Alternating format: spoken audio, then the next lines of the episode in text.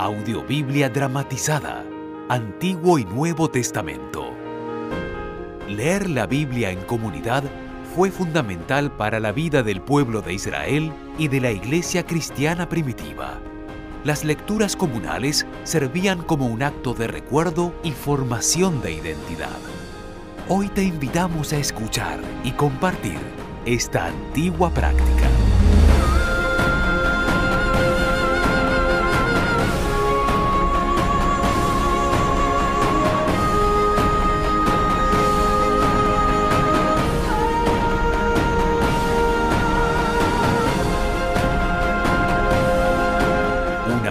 De la más alta calidad. Grabada en distintos países de Latinoamérica con los más reconocidos actores y artistas.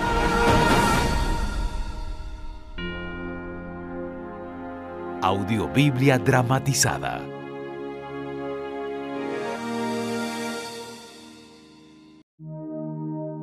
Juan capítulo 20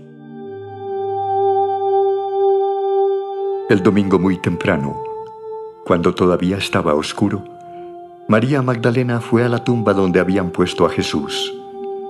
Al acercarse, se dio cuenta de que habían movido la piedra que tapaba la entrada de la tumba. Entonces fue corriendo a donde estaban Simón Pedro y el discípulo favorito de Jesús y les dijo, Se han llevado de la tumba al Señor y no sabemos dónde lo habrán puesto. Pedro y el otro discípulo salieron corriendo hacia la tumba. El otro discípulo corrió más rápido que Pedro y llegó primero. Se inclinó para ver dentro de la tumba y vio las vendas, pero no entró. Poco después llegó Simón Pedro y entró en la tumba. También él vio las vendas y vio además que la tela que había servido para envolver la cabeza de Jesús ya no estaba con las vendas, sino que la habían enrollado y puesto aparte. Luego el otro discípulo entró en la tumba. Cuando vio lo que había pasado, creyó. Antes de eso, los discípulos no habían entendido lo que dice la Biblia acerca de que Jesús tenía que resucitar. Entonces Pedro y el otro discípulo regresaron a sus casas. Jesús se aparece a María Magdalena.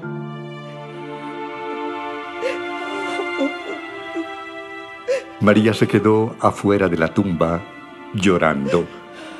Mientras lloraba, se inclinó para ver dentro de la tumba y vio a dos ángeles vestidos de blanco. Estaban sentados, uno donde había estado la cabeza de Jesús y el otro donde habían estado sus pies. Los ángeles le preguntaron, Mujer, ¿por qué estás llorando? Porque alguien se ha llevado el cuerpo de mi Señor y no sé dónde lo habrá puesto. Apenas dijo esto, volvió la cara y vio a Jesús allí, pero no sabía que era él. Jesús le dijo, Mujer, ¿por qué lloras? ¿A quién buscas? María pensó que estaba hablando con el que cuidaba el jardín donde estaba la tumba. Por eso le dijo, Señor, si usted se ha llevado el cuerpo que estaba en esta tumba, dígame dónde lo puso y yo iré a buscarlo. María. Ella se volvió y le dijo, Maestro. No me detengas, pues todavía no he ido a reunirme con mi Padre. Pero ve y dile a mis discípulos que voy a reunirme con Él, pues también es Padre de ustedes. Él es mi Dios y también es Dios de ustedes.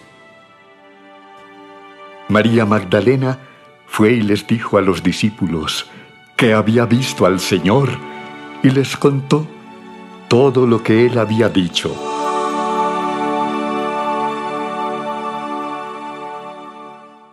Jesús aparece a sus discípulos. En la noche de ese mismo domingo, los discípulos se reunieron en una casa. Las puertas de la casa estaban bien cerradas porque los discípulos tenían miedo de los líderes judíos. Jesús entró, se puso en medio de ellos y los saludó diciendo, Que Dios los bendiga y les dé paz. Después les mostró las heridas de sus manos y de su costado, y los discípulos se alegraron de ver al Señor. Jesús los volvió a saludar de la misma manera y les dijo, Como mi Padre me envió, así también yo los envío a ustedes. Luego sopló sobre ellos y les dijo, Reciban al Espíritu Santo. Si ustedes perdonan los pecados de alguien, Dios también se los perdonará. Y si no se los perdonan, Dios tampoco se los perdonará. Jesús y Tomás. Tomás, uno de los doce discípulos, al que le decían el gemelo, no estaba con los otros cuando Jesús se les apareció. Cuando Tomás llegó, los otros discípulos le dijeron, Hemos visto al Señor en persona. No creeré nada de lo que me dicen. Hasta que vea las marcas de los clavos en sus manos y meta mi dedo en ellas y ponga mi mano en la herida de su costado.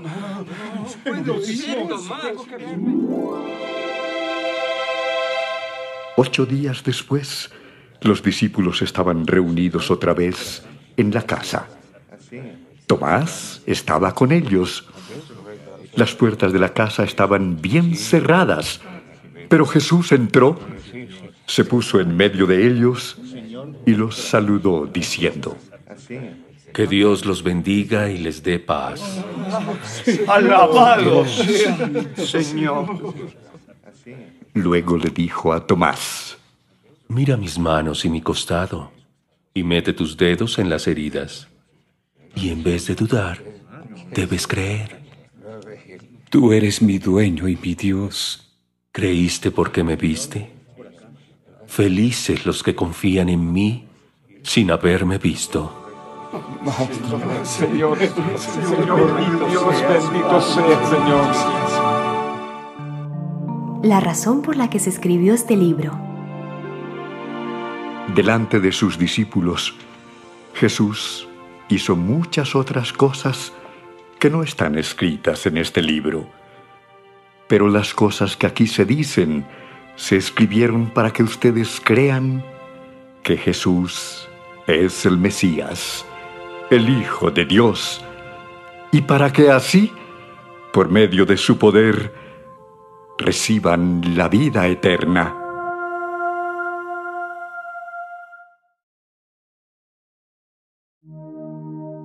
Juan capítulo 21. Jesús se aparece a siete de sus discípulos. Poco tiempo después, Jesús se apareció a los discípulos a la orilla del lago de Tiberias. Esto fue lo que sucedió. Estaban juntos Simón Pedro, Tomás el gemelo, Natanael, que era del pueblo de Caná de Galilea, Santiago y Juan, hijos de Zebedeo, y otros dos discípulos de Jesús.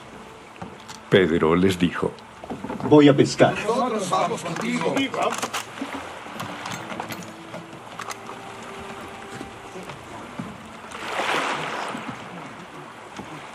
Todos subieron a una barca y se fueron a pescar.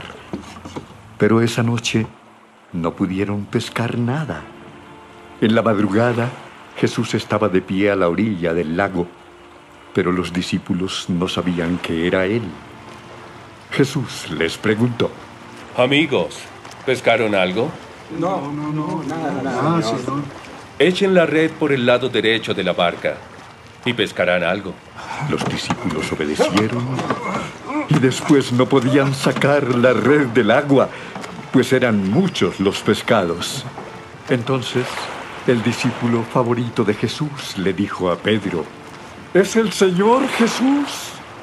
Cuando Simón Pedro oyó que se trataba del Señor, se puso la ropa que se había quitado para trabajar y se tiró al agua. Los otros discípulos llegaron a la orilla en la barca arrastrando la red llena de pescados, pues estaban como a 100 metros de la playa. Cuando llegaron a tierra firme, vieron una fogata con un pescado encima y pan. Jesús les dijo, Traigan algunos de los pescados que acaban de sacar. Simón Pedro subió a la barca y arrastró la red hasta la playa. Estaba repleta, pues tenía 153 pescados grandes. A pesar de tantos pescados, la red no se rompió. Jesús les dijo, Vengan a desayunar. Ninguno de los discípulos se atrevía a preguntarle quién era. Bien sabían que era el Señor Jesús. Jesús se acercó, tomó el pan y se lo dio a ellos y también les dio el pescado. Esa era la tercera vez que Jesús se aparecía a sus discípulos después de haber resucitado.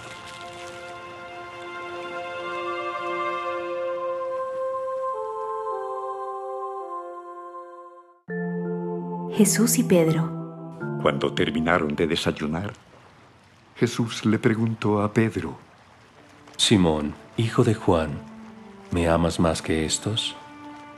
Sí, Señor. Tú sabes que te quiero. Entonces cuida de mis seguidores, pues son como corderos. Simón, hijo de Juan, ¿me amas? Sí, Señor. Tú sabes que te quiero. Entonces cuida de mis seguidores, pues son como ovejas. Por tercera vez le dijo, Simón, hijo de Juan, ¿me quieres? Pedro se puso muy triste de que tres veces le había preguntado si lo quería. Entonces le contestó, Señor, tú lo sabes todo. Tú sabes que te quiero. Cuida de mis ovejas. Cuando eras joven, te vestías e ibas a donde querías. Pero te aseguro que cuando seas viejo, extenderás los brazos y otra persona te vestirá y te llevará a donde no quieras ir. Jesús se refería a cómo iba a morir Pedro y cómo de esa manera iba a honrar a Dios. Después le dijo a Pedro, Sígueme. Jesús y el discípulo favorito. El discípulo preferido de Jesús estaba siguiendo a Jesús y a Pedro. Ese discípulo era el mismo que había estado cerca de Jesús en la cena de la Pascua antes de que Jesús fuera clavado en la cruz. Y era también el que le había preguntado a Jesús quién lo iba a traicionar. Cuando Pedro lo vio, le preguntó a Jesús, Señor, ¿qué va a pasar con este? Si yo quiero que él viva hasta que yo regrese, ¿qué te importa a ti? Tú sígueme. Por eso, entre los seguidores de Jesús, corrió el rumor de que este discípulo no iba a morir. Pero eso no fue lo que dijo Jesús. Lo que dijo fue, si quiero que Él viva hasta que yo regrese, ¿qué te importa a ti? Este es el mismo discípulo que ha dicho todas estas cosas. Él las escribió y sabemos que lo que dice es verdad. Jesús hizo muchas otras cosas, tantas, que si se escribiera cada una de ellas, creo que no cabrían en el mundo todos los libros que serían escritos.